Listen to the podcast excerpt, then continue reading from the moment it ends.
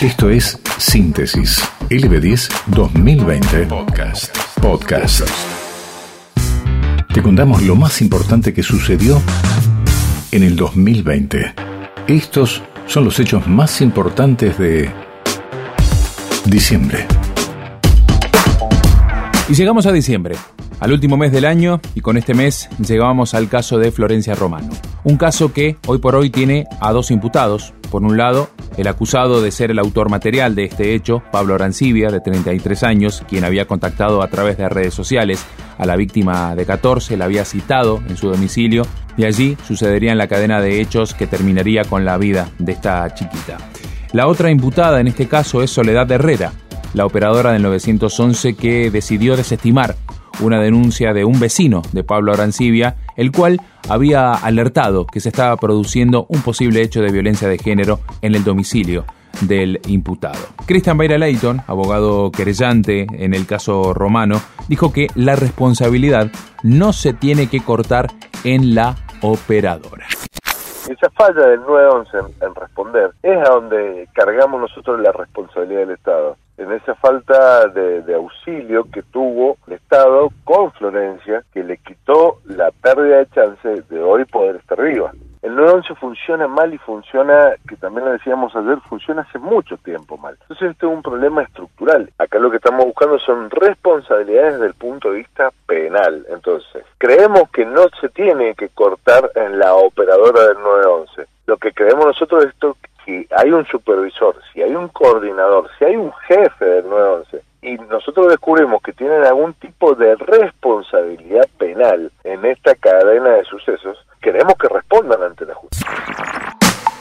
Bueno, mientras la querella considera que no debe cortarse esto en la operadora del 911, es la responsabilidad de Soledad Herrera la principal, según lo que considera el gobernador Rodolfo Suárez. Él negó cualquier tipo de responsabilidad política por el femicidio de Florencia Romano, como así también responsabilidad de las autoridades del centro de operaciones. Según la opinión del gobernador, la auxiliar Soledad Herrera no siguió los protocolos que tenía que seguir. Yo creo que no, no, hubo ningún tipo de responsabilidad política porque esta persona que recibió la llamada no lo comunicó a su superior. Quedó solamente en, su mente y en una grabación que después se rescató, pero esas grabaciones, que son miles que se reciben por día, se rescatan cuando son necesarias. Esta persona no siguió los protocolos que tenía que seguir. Por lo tanto, los superiores no tuvieron ningún tipo de conocimiento. En un Estado que tiene 100.000 eh, empleados, eh, ocurren estas cosas y hay una responsabilidad personal.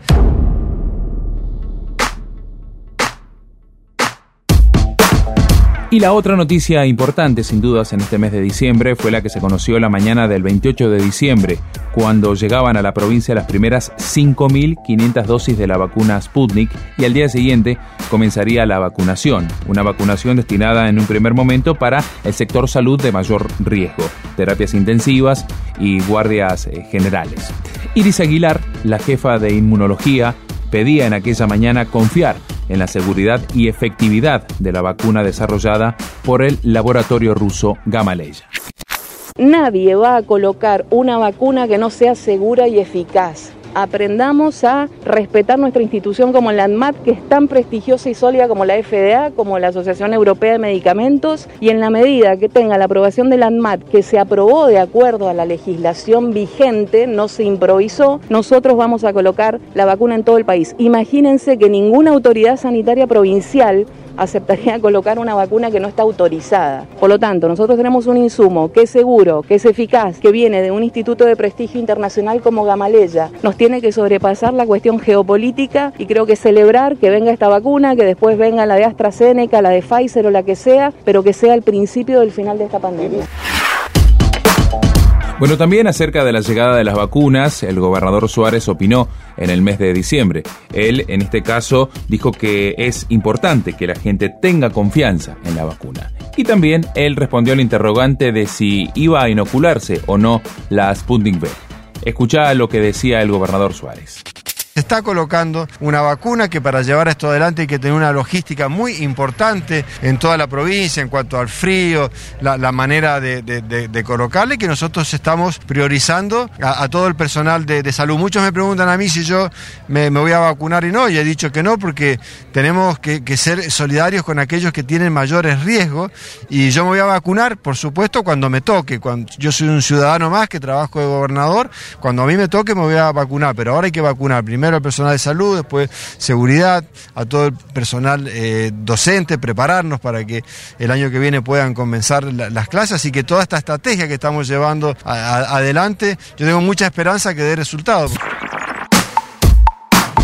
5.500 dosis de vacunas Sputnik llegaron a la provincia en el mes de diciembre. Para este mes de enero se prevé que llegue la segunda tanda y se continúe con la vacunación, en este caso ampliándose no solamente para el sector salud, sino también para el sector seguridad y para el resto de los denominados grupos de riesgo. Síntesis LB10 2020.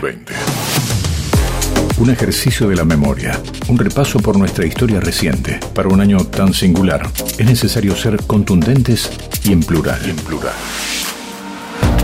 Y el último mes del año tuvo mucha actividad marcada principalmente por la polémica, como por ejemplo la llegada y comienzo de la vacunación con las controvertidas vacunas rusas en relación a la falta de información que había al respecto. Pero siguió lo ocurrido también en una maratónica sesión en el Congreso. Por un lado, diputados, con ayuda de bloques como el de José Luis Ramón, se aprobó la ley de nueva movilidad jubilatoria que actualizará cada tres meses los saberes atados ahora a la suba de los salarios de los activos por la recaudación y por detrás de la inflación. Pero seguramente el 2020 quedará también en la historia por el mes en que finalmente se aprobó la legalización del aborto en el país, convirtiendo a Argentina en uno de los países de los 66 donde el aborto es legal. Aprobada la legalización del aborto, el ministro de Salud Ginés González García reconoció que será muy difícil su implementación. Pero así se escuchaba la lectura de los votos en el Senado de la Nación cuando la vicepresidenta Cristina Kirchner anunciaba que el aborto comenzaba a ser legal en la Argentina. Resulta aprobado con 38 con 38 votos afirmativos y 29 negativos y una abstención resulta aprobado se convierte en ley y se gira al Poder Ejecutivo. También en la misma sesión se convirtió en ley el plan de los mil días. Estás escuchando Síntesis LB10 2020, un ejercicio de la memoria. Y en el plano internacional el mes termina con malas noticias para los que soñaban con poder ir a Chile para vacacionar este año. Es porque el gobierno chileno anunció una cuarentena de 10 días para todos aquellos que quieran ingresar a ese país. Pero además, confirmaron el primer caso en Chile de una persona contagiada con la nueva cepa de COVID-19. Pero el año termina, en el plano internacional, también en Chile con una buena noticia, en este caso porque el gobierno decidió acelerar el proceso de cierre de las energías contaminantes como las centrales a carbón. En el acto de cierre de Fundición Ventanas, el presidente Sebastián Piñera decía que ahora iban a poder dejar de importar y empezar a generar, pero en una matriz más limpia. El plan original contemplaba el retiro de ocho centrales térmicas a carbón en un plazo de cinco años, pero estamos acelerando ese plan. Y por eso hemos ya adelantado el retiro de tres centrales, Mejillones 1, Mejillones 2 y Bocaminas, lo cual va a significar que vamos a poder cerrar 11 centrales térmicas a carbón antes del año 2024. Esto equivale a cerrar el 31% del total de la capacidad instalada de generación eléctrica en nuestro país y que en lugar de ser en base a carbón, que es un contaminante, va a ser en base a energías limpias y renovables. Estamos reviviendo juntos Síntesis LB10 2020. Y el fin de año iba a entregar un capítulo más en materia deportiva en la vida de Godoy Cruz Antonio Tomba, nuestro máximo representante a nivel eh, nacional dentro del fútbol cerraba el año de la peor manera. Un equipo sin rumbo, un club que tuvo hasta un banderazo en contra durante los últimos días de diciembre, un técnico que tuvo que irse por la puerta de atrás como Diego Martínez y un futuro que no aparece como el mejor, con eh, la casi segura llegada de Sebastián Méndez como nuevo entrenador y con un 2021 que vendrá para Godoy Cruz con eh, el objetivo claro de volver a ser, volver a ser aquel equipo que peleaba campeonatos, que jugaba copas, que era destacado en eh, la prensa nacional y que de un tiempo, un año y medio a esta parte, lamentablemente ha dejado de lado. Dentro del marco de un fútbol argentino que eh, ha tenido un cierre de año desde lo deportivo, desde el espectáculo y demás,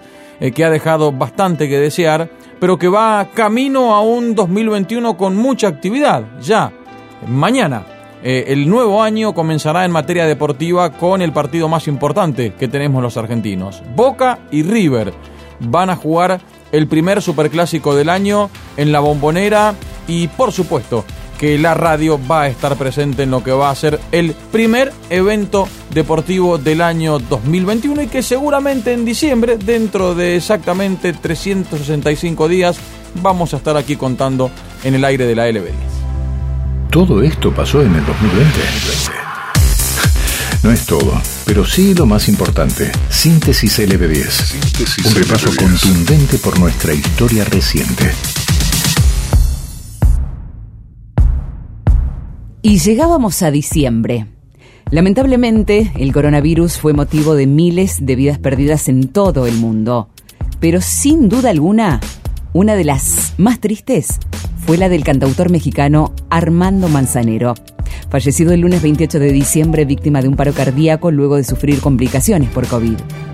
Armando Manzanero aseguraba que había llegado a los 86 años sintiéndose en el mejor momento y consideraba que en el 2020 había sido premiado por la vida Contó con innumerables premios, reconocimientos y logró colocar más de 50 canciones en las listas de todo el mundo, como por ejemplo Somos novios.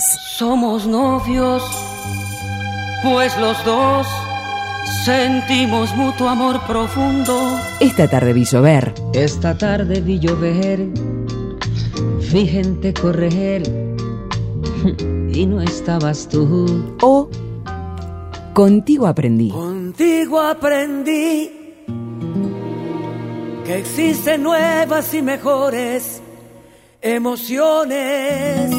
Como productor musical dirigió artistas como Luis Miguel o Presuntos Implicados, entre otros, y algunas de sus canciones han sido interpretadas por cantantes tan famosos como Tony Bennett, Elvis Presley, Andrea Bocelli, son solo algunas de las grandes voces a nivel internacional que han interpretado los temas del gran Armando Manzanero.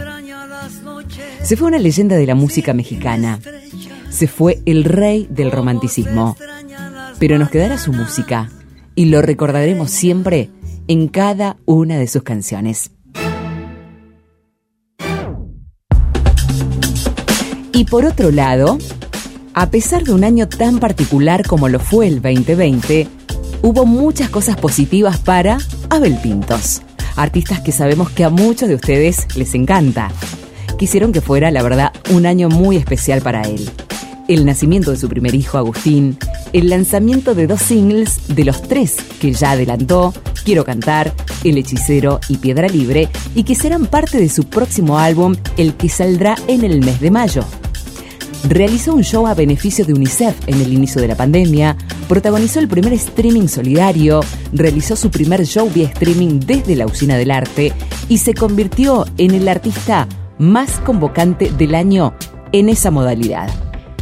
Hace unos días recibió un nuevo galardón, muy especial por cierto en su carrera, de la mano del presidente de su discográfica y parte de su equipo por haber superado, escuchen, 1.5 billones de reproducciones. Entonces, en este repaso de las mejores canciones del 2020, Abel Pintos no podía faltar. Esto es Piedra Libre. Ya no corro contra el viento, ya no escapo más. Podcast LB10.